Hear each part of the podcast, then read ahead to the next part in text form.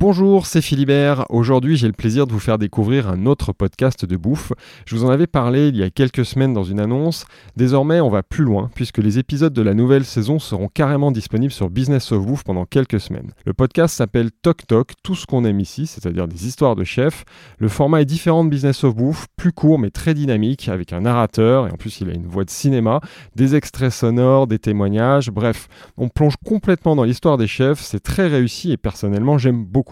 Ce podcast est produit par Metro, le premier fournisseur des restaurateurs en France. Allez, bonne écoute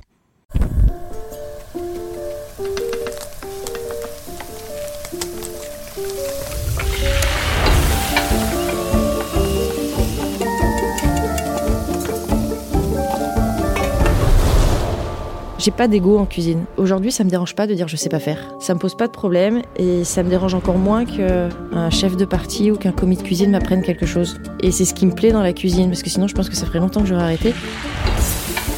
Que se cache-t-il sous la toque des chefs? Dans ce podcast, Métro, premier fournisseur de la restauration en France, vous fait découvrir le parcours de cuisiniers passionnés. Des récits intimes, surprenants et inspirants. Amateurs de bonnes choses, bienvenue dans Toc Toc.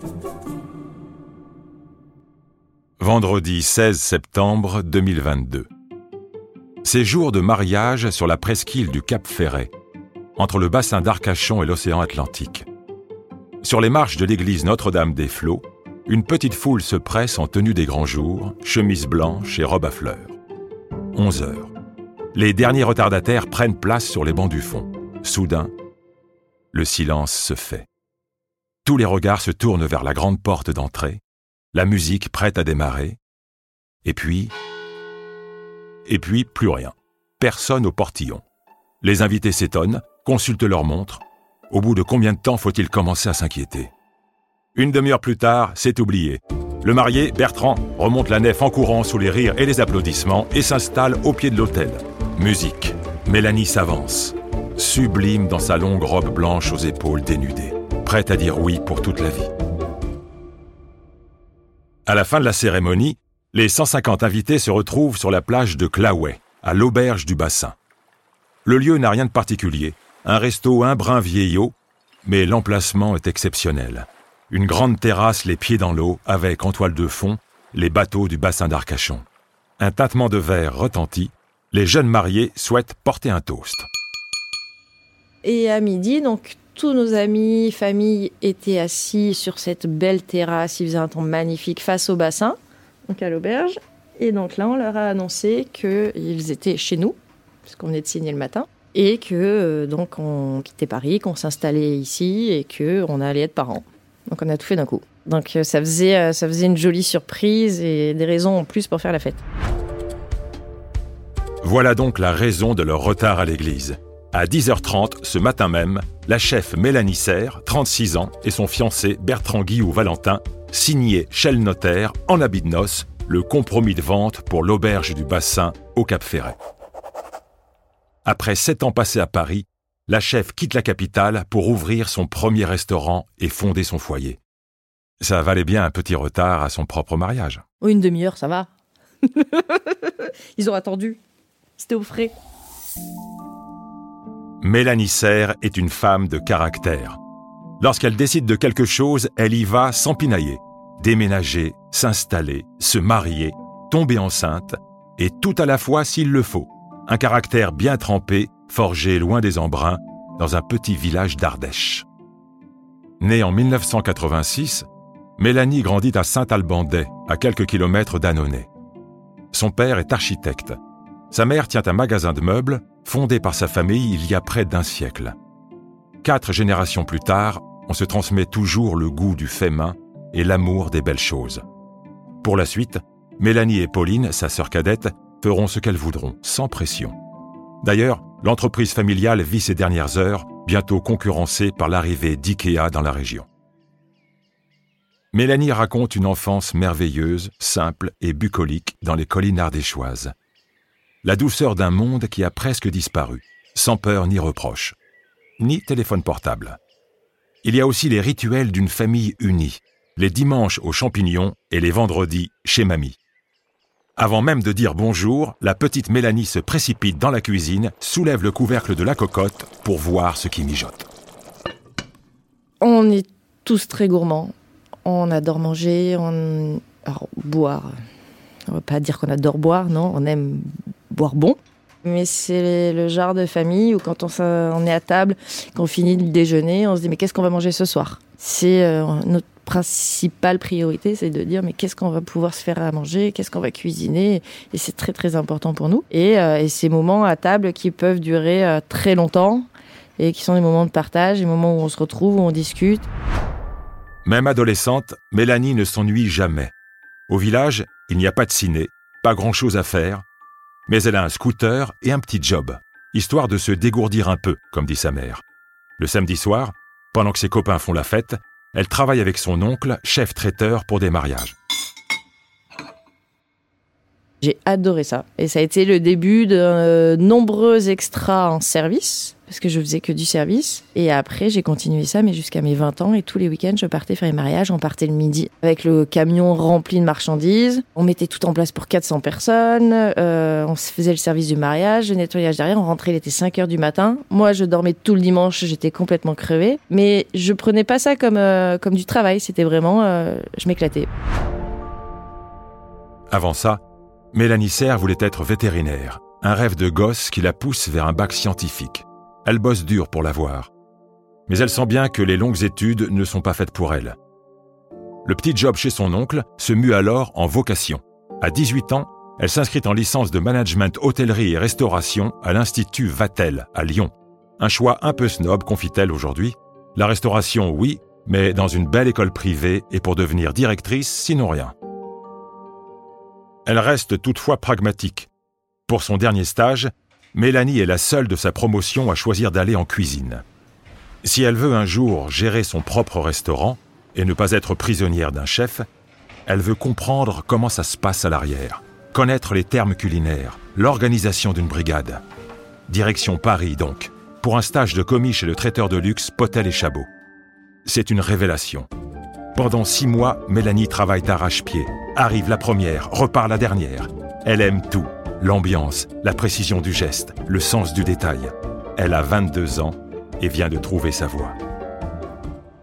Reste désormais à apprendre le métier. Elle part pour deux saisons, été et hiver, au chalet du Mont d'Arbois, à Megève, une étoile au guide Michelin. Auprès du chef Olivier Bardou, elle apprend pour la première fois à maîtriser les cuissons. Et comme d'habitude, Mélanie s'amuse, motivée comme jamais. Pour elle, c'est sûr, il n'y aura plus de machine arrière, quoi qu'en dise son père.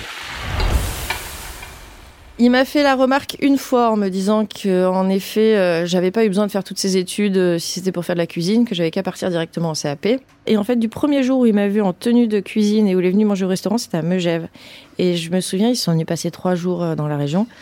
Et ils sont venus dîner avec un couple d'amis. Et mon chef, avec qui je m'entendais bien et qui, je pense, d'une certaine façon, a voulu me remercier pour mon travail, les a gâtés. Mais euh, ils ont passé une soirée, mais ils s'en souviennent encore. Ils se souviennent de ce qu'ils ont mangé. Ils ont adoré. Et en fait, je me rappelle arriver comme ça dans la salle de restaurant avec le dessert. Et je suis arrivée, mon père avait les larmes aux yeux, chose qui ne lui arrive jamais à part devant un match de foot ou un match de rugby. Et euh, donc, il, il avait les larmes aux yeux, il m'a vu, et là, en fait, il était fier. Et puis après, derrière, il n'y a plus de sujet, il n'y a plus de. Voilà, on n'en a plus jamais parlé. Et puis, il m'a suivi dans mon truc. Après Megève, Mélanie Serre s'envole pour Saint-Barthélemy, dans les Antilles, à l'Eden Rock.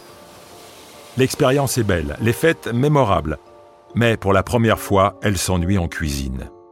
Elle s'attendait à découvrir la richesse des saveurs locales, les fruits, les épices, rien. La plupart des produits à la carte sont importés de France, parfois déjà cuisinés, plus qu'à décongeler. Mélanie a d'autres ambitions et pour y parvenir, elle a envie, dit-elle, de se faire mal, non pas qu'elle soit maso, mais c'est une période de sa vie où elle a besoin d'autorité, d'en baver un peu pour grandir. Comme si ça avait été trop simple jusqu'à maintenant. Son petit copain d'alors habite Monaco. À 7000 km de distance, elle le charge de déposer pour elle deux CV. Un à l'hôtel de Paris, chez Alain Ducasse, l'autre à l'hôtel Métropole, chez Joël Robuchon, les empereurs de la gastronomie française. Ce sera finalement l'écurie Robuchon, en 2011, Mélanie Serre, 25 ans, est embauchée à l'hôtel Métropole sous la direction du chef Christophe Cussac. Séduit par sa rigueur, sa volonté de faire toujours et encore mieux, il la prend sous son aile jusqu'à devenir son mentor. Quelques mois plus tard, il lui propose un nouveau poste, taillé sur mesure pour elle. Et il me dit, bah, j'ai pensé à un poste, justement, je voudrais créer un poste d'assistant du chef de cuisine. L'idée, c'est d'avoir quelqu'un qui gère euh, les plannings du, personnel, les vacances, les embauches, euh, donc recrutement, etc. Quelqu'un qui gère euh, les menus, qui gère tout ce qui est HACCP, les ratios, les commandes, donc du bureau. Et je me suis encore dit, si je veux ouvrir un restaurant, c'est canon parce que je saurais tout faire. Donc je gérais 80 personnes en cuisine, entre la cuisine, la pâtisserie, la boulangerie. Et euh, puis dès qu'il manquait quelqu'un sur, sur un poste dans un des restaurants, bah, j'allais le remplacer en cuisine. Comme ça, je gardais un pied en cuisine. Et en fait, j'ai créé mon propre poste, quoi.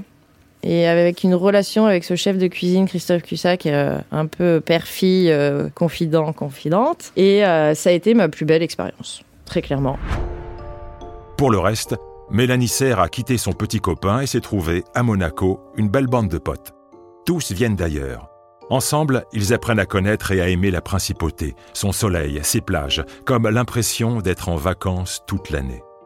Mais après trois ans à ce poste, quelque peu éloigné des fourneaux, la cuisine lui manque. C'est alors que Joël Robuchon lui propose de venir à Paris pour devenir chef de l'atelier. Son adresse deux étoiles sur les Champs-Élysées. Mélanie peine à en croire ses oreilles. Et dans sa tête, c'est la tempête. J'y vais, j'y vais pas. Oh, mon Dieu, va falloir que je quitte mon papa chef, c'est pas possible, je vais jamais y arriver. Oh là là, mais trop de responsabilités, il faut que je retourne en cuisine. Oh, puis en plus chef. Oh, et puis en plus dans un deux étoiles Michelin. Oh, puis à Paris. Mélanie Serre a un sacré caractère. Le lendemain, sa décision est prise. Va pour Paris. Mais elle fait moins la fière lorsqu'elle doit l'annoncer à son chef, Christophe Cussac. Il l'engueule un peu, parce qu'il est triste. Puis l'encourage, fier comme un père. En mai 2015, après quatre ans passés à Monaco, Mélanie débarque dans les cuisines de l'atelier Étoile, devenant ainsi la première femme chef de la galaxie Robuchon. Et là, on peut le dire, elle se fait mal. C'est une maison à l'ancienne, à la dure, ouverte 7 jours sur 7, midi et soir. Le lieu lui-même est très particulier. Situé au sous-sol du drugstore des Champs-Élysées, on n'y voit pas la lumière du jour. Une sorte de grotte luxueuse qui attire les clients du monde entier, mais un peu moins le personnel, les embauches sont difficiles. Dès son arrivée, la chef doit être au four et au moulin. Huit mois plus tard, l'atelier perd une étoile. Un coup dur et une grosse remise en question, malgré la confiance renouvelée de Joël Robuchon. Pourquoi l'a-t-il choisi, elle? Aujourd'hui, Mélanie admet que le fait d'être une femme a sûrement joué. Ça faisait bonne allure. Ensuite, il a fallu faire ses preuves et s'imposer à la tête d'une brigade de 20 garçons sans brusquer ni s'excuser d'être là. Je veux être reconnue pour mon travail et non pas parce que je suis une femme ou pas. Et oui, ça a été plus difficile de se faire respecter, de s'imposer. Et en fait, eh ben, la clé, et c'est comme ça que ça a fonctionné, c'est par l'exemple, c'est par le travail. Et en fait, je pense qu'en effet, j'ai dû en faire un peu plus que certains pour me faire respecter et arriver plus tôt le matin, partir plus tard le soir, euh, être plus dans l'écoute ou dans l'entraide ou dans l'accompagnement des équipes et pas juste un chef qui arrive euh, comme ça pour faire son service et pour crier et pour engueuler quand ça va pas. C'est que c'est important de dire quand ça va pas, mais c'est important de dire quand ça va bien. Mélanie restera 4 ans à l'atelier, une formation exceptionnelle.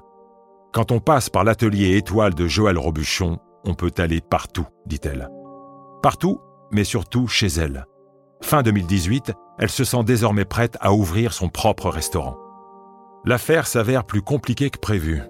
Elle visite plus de 80 fonds de commerce sans trouver la perle rare. C'est alors qu'en septembre 2020, un ami l'appelle. Bertrand Guillou-Valentin, gérant du Louis XX, bistrot chic parisien à deux pas de la Sorbonne. Ce fin gourmet, fou de bon cru, lui propose de le rejoindre. Mélanie accepte et très vite les deux amis deviennent amants. Ils font du Louis XX un restaurant à leur image, une table de copains où l'on se sent bien, simple et raffiné. À la carte, entre un crémeux de lentilles vertes au foie gras et un carpaccio de Saint-Jacques à artichaut, truffes noires et vinaigrette au curcuma, on retrouve la Madeleine de Proust de Mélanie, le gratin à la coquin chinoise, c'est ainsi que l'appelait sa grand-mère, des aubergines frites, un roux tomaté et beaucoup de gruyère. Une cuisine d'émotion, au goût relevé, qui fait mouche. En 2021, Mélanie Serre reçoit le trophée Jeune Talent du Goemio. L'année suivante, on lui propose de prendre en parallèle la direction des cuisines de l'Elsa, un restaurant gastronomique de Monaco ouvert six mois par an. Donc j'ai fait deux saisons avec eux, donc 2022-2023. Là, on va attaquer la prochaine pour 2024. Et donc c'est un restaurant où je fais la carte, je mets les recettes euh, en place avec les équipes et j'y vais une semaine sur deux, à peu près. Et, euh, c'est un établissement qui est magnifique. Euh, J'adore cet endroit parce que c'est ma cuisine, c'est le restaurant gastronomique, c'est 35 places assises, c'est une super équipe. Et en fait, je pars là-bas, c'est mon moment de détente. Donc j'avais le côté un peu bistrot, euh, avec beaucoup de couverts, très intense à Paris. Et cette première saison euh, à Monaco, où je partais avec mes petites pinces, mes petits machins, je mettais mes petites pousses, et mes... euh, en tirant un peu la langue là, comme ça. Et voilà, c'était, c'était une autre cuisine, et c'était un moment pour moi de me déconnecter de Paris. À Paris, les projets du couple vont bon train. Mélanie et Bertrand décident de racheter ensemble le Louis XX et de se marier au Cap Ferret, où ils ont l'habitude de passer leurs vacances. Mais avec deux cuisines à gérer, les préparatifs pour les noces prennent du retard. En juillet 2022, ils n'ont toujours pas de lieu pour faire la fête et le mariage est dans deux mois. Le week-end avant de signer pour le Louis XX, ils partent donc sur la côte ouest pour visiter plusieurs établissements. Entre deux, ils s'arrêtent boire une coupe sur la plage de Claouet, à l'auberge du bassin ils tombent immédiatement amoureux du lieu. Les propriétaires leur glissent alors qu'il est à vendre. Mélanie n'est pas mystique, mais faut pas pousser. Le couple se donne quand même deux semaines de réflexion, durant lesquelles ils apprennent qu'ils attendent un enfant. De quoi faire définitivement pencher la balance. Tous deux ont grandi en pleine nature et voudraient lui offrir le même bonheur. Tant pis pour le Louis XX. En septembre 2022, les cartons sont prêts. Sur sa page Instagram, Mélanie confesse Paris, je te quitte sans regret. J'ai pris le meilleur de toi ces sept dernières années, mais le meilleur reste à venir. À venir, il y aura donc un mariage riche en surprises, un petit garçon, un nouveau trophée Goemio, des allers-retours à Monaco et un resto les pieds dans l'eau qui, pour une première saison éphémère avant travaux, a fait carton plein. On serait presque essoufflé rien que de le dire. Aucun doute, Mélanie Serre est une femme de caractère. C'était Toc Toc, un podcast de Métro. Vous vous êtes régalé? Alors mettez la note de votre choix, commentez et parlez de Toc Toc autour de vous. Métro, premier fournisseur de la restauration en France, vous donne rendez-vous très vite pour le prochain épisode. Au menu, un nouveau chef prêt à se mettre à table et à lever un coin de sa toque. Un podcast de Métro, écrit par Margot Opinel, avec la voix de Philippe Mema, réalisé et mixé par Ben Massé, sur une musique originale de Pablo Altar, supervisé par Audrey Larguette et produit par l'Acme Productions, en collaboration avec le Nouveau Bélier.